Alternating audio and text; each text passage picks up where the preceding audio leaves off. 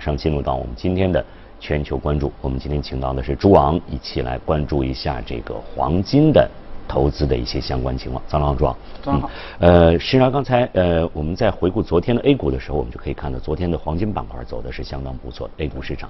但实际上把它再放开来看的话，在近期。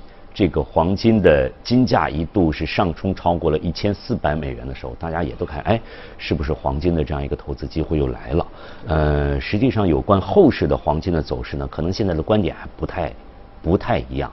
那么我们都知道，呃，黄金它的一个避险的属性，当这个经济环境不好的时候，甚至有这个地缘政治各方面因素影响的话，黄金它这个避险属性会突出来。那么现在这个情况。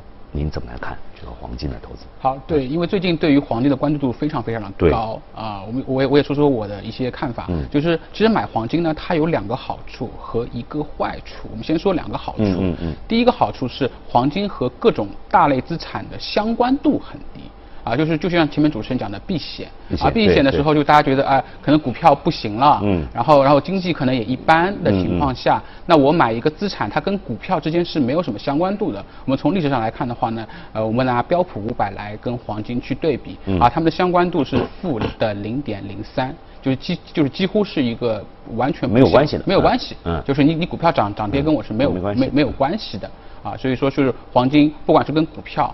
还是跟债券，它的整个相关性是很低的。嗯。第二个好处呢，前面其实主持人也讲到了，就是它的另外一个避险的，它避险的还有一个层层次，就是当市场不好的时候，黄金非常有意思黄金表现就特别好。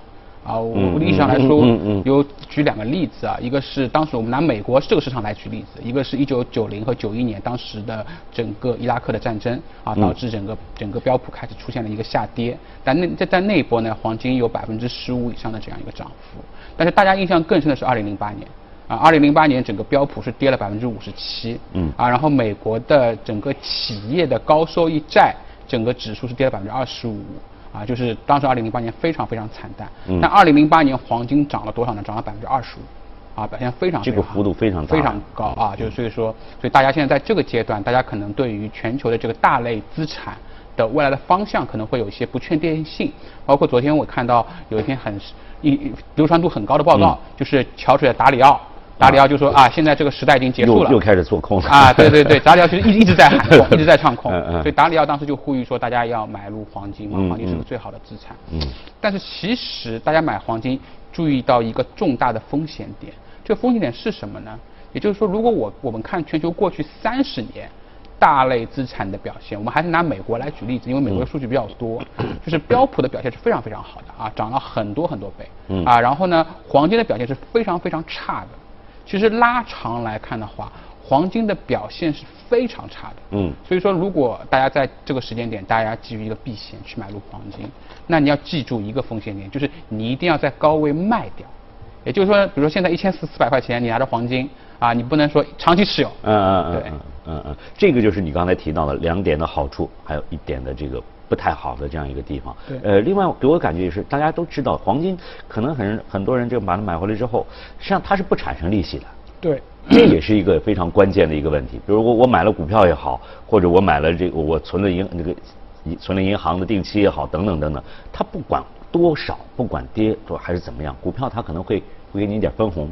对。那么我存银行的这个这个存款买债券，它会也有也有类似的利息的这样一个收入在。黄金它是没有的，这也是它的一个非常。特殊的一个地方，应该是这么看的。是的，呃，主持人这句话讲的非常非常对啊。如果我们回到价值投资的本质，格雷厄姆对于价值投资的理解就是完全是主持人讲的这个观点，就是我你买入这个资产是基于它长期的现金流的分红。嗯，比如说你买股票啊，你就是买分红。对。甚至如果你买一个房子。你它也有这个，它也有租金收益率，对对。但黄金是没有，就是它不产生任何的现金流。嗯。所以说，大家要从这个角度，大家要记住，还是我前面讲的，就买黄金不是价值投资。嗯。所以说，你现在觉得一千四百块钱买了黄金，你捂着，希望有一天能够涨到一万块一万块钱，那完全不是这种逻辑。嗯嗯。黄金就是投机。啊，如果你现在去买黄金的话，你就是投，就是低点进，高点出。对，高点出。好，那么现在在现在的这个情况之下，嗯，那么。是不是一个合适的这样一个点对于它这样后市的这样一个走势的话，比如说就在今年年内吧，因为毕竟不能长期持有嘛，嗯它它会有空间吗？现在来看，怎么来看？呃，从年龄来看的话呢，它的确是有空间的，还是有空间，还是有空间。对，因为整个全球从整个大类资产的表现来看的话，大家现在希望买的是一些资产之间的负相关性，就是从资产配置角度，嗯嗯嗯，可能就是买黄金的人他已经持有一部分的股票了。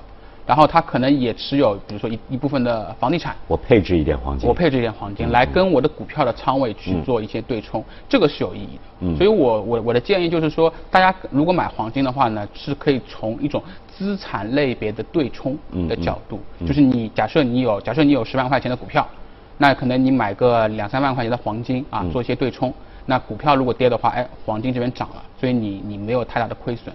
但是我不建议的是，大家纯拿黄金去做一种投资。嗯嗯。比如说手上拿了十万块钱现金，我就去买单买单买黄金。对，因因为你要记住，就是黄金长期的收益率是不好的，而且作为一个投机的品种的话，最终的你能不能赚到钱，意味着你要比别人跑得更快。对。但是如果作为一个群体，是不可能比别人跑得更快的，因为他们是个群体。有可能我跑得快了，哎，别别人跑得慢。这个群体可能我们马上就会想到，我们前段时间我们这个大妈去抢黄金这个群体，这样也实际上也是有有风险的在这里面，有很大的风险在这里面。但实际上就是说，我们可以怎么样对黄金的这样一个投资呢做出一个判断？什么样的时点是比较好的？像我们经常会说，在呃近期呢，连续吧，比如说各国的央行都在嗯囤黄金，都在把黄金完了再回回购自自己的这个这个黄金的这样一个存。不断的在上升这样的情况，嗯，这个是不是一个我们判断的一个点呢？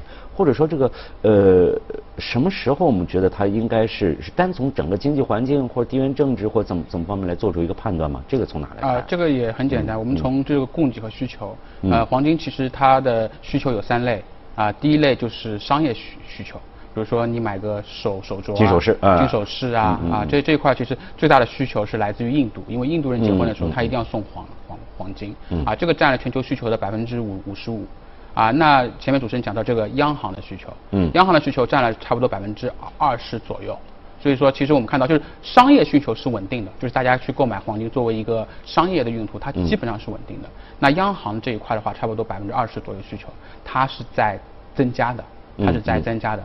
那另外的差不多百分之二十五的需求是来自于就是货币属性，就是就是比如说黄金 ETF 啊，然后大家大家大家去买一些黄金期货啊，这它它它是作为一种投资品种的属性。嗯。所以目前来看的话呢，第一个就商业需求是稳定的，然后呢，央行的需求是在的确是在增加。嗯。然后呢，这个投资的需求也在增增加，啊，所以说从这个角度来看的话呢，短期来说黄金的供给和需求对价格。还是会有一些推支撑作用在这里面。刚才你提到了，就是还有其他的一些这个货币的属性，比如黄金的 ETF，甚至包括呃黄黄金板块的股票等等等等。实际上就是有关黄金的这个投资的这样方式还是很多的。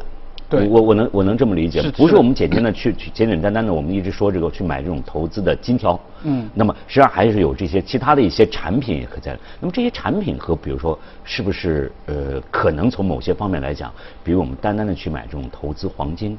可能它的投资的属性会更好一些，我能这么理解吗？是的，它的收益更好更好一些，更好一些。嗯嗯。而且呢，如果去买金条啊什么的话，它的我们叫做流动性啊，它的流动性可能更差。更差一些。对你买金可能很很方便，但是你要卖掉可能。而且这这个手续也也是你要有有成本在这里面。有成本在。有成本在这里面。而但其实比如说是，比如说假设我们在 A 股市场，嗯，当然我们可以买黄金的股票，对。但是我们还是有一些基金公司的这个黄金的 ETF 啊、连接啊什么的，大家就可以去买这一类的产品。那通过这类产品，其实它的手续费是更低的。嗯。然后呢，而且对于持有人来说，你也不需要做太多的研究。嗯。啊，你就你就大概判断，你觉得黄金能涨，你你就可以去嗯去买，就是它的交易是很简单。对对对对，而而且可能呃比你去做实物金的这样一种投资更方便一些。对。不管是从你的这个买卖也好，手续费用也好，等等等等。这个应该是更好一些。对，是的。嗯嗯嗯。那么，呃，在目前的情况之下，嗯，刚才你提到了，也是有一定的空间的。那么，在这个空间当中，能不能给我们一个大概的一个范围？现在的黄金呢？我们来来来看一下现在的这个黄金的这个情况。现货黄金一千两百九十二，这个是吗？这个是我们最最新的这样的一个一个一个表，它也是有比较大的波动的，应该是在这方面。是的。这个怎么来做出一个判断？呃，我觉得就是说，从从。还是从短期来说的话啊，市场其实它对于黄金的需求在提高，就是它最大的这种需求就是来自于全球央行货币政策的这种不确定性，嗯，这种不确定性包括对于大类资产配置的这样一个不一个不确定性，所以不包括啊全球最大的一个我把它定位叫打引号的卖卖方达里奥。啊，做说桥水达里奥昨昨天公开表示他们要买黄，就大家要买黄金，这这说明可能桥水已经买了很多黄黄金了。他开始他先他先介入，然后开始旁边在敲边啊。对，所以说从这个角度来看的话呢，黄金我觉得我我短期它。可能年内它可能还有一个百分之呃十以上的这样一个一个涨幅，这个是可是非常有可能的，啊，甚至可能可能更高。也就是说，这个位置你买黄金的话，呃，还是可能会比短期买买股票类的产品会好，收益会好一些。好一些。但是黄金我我其实一直讲到它的问题，就是它的投机属性，就是你长你你股票你短期可能收益不好，但长期收益可能会非常非常好。嗯嗯。但黄金的话呢，就长期收益它是很很差的啊。历史上来说。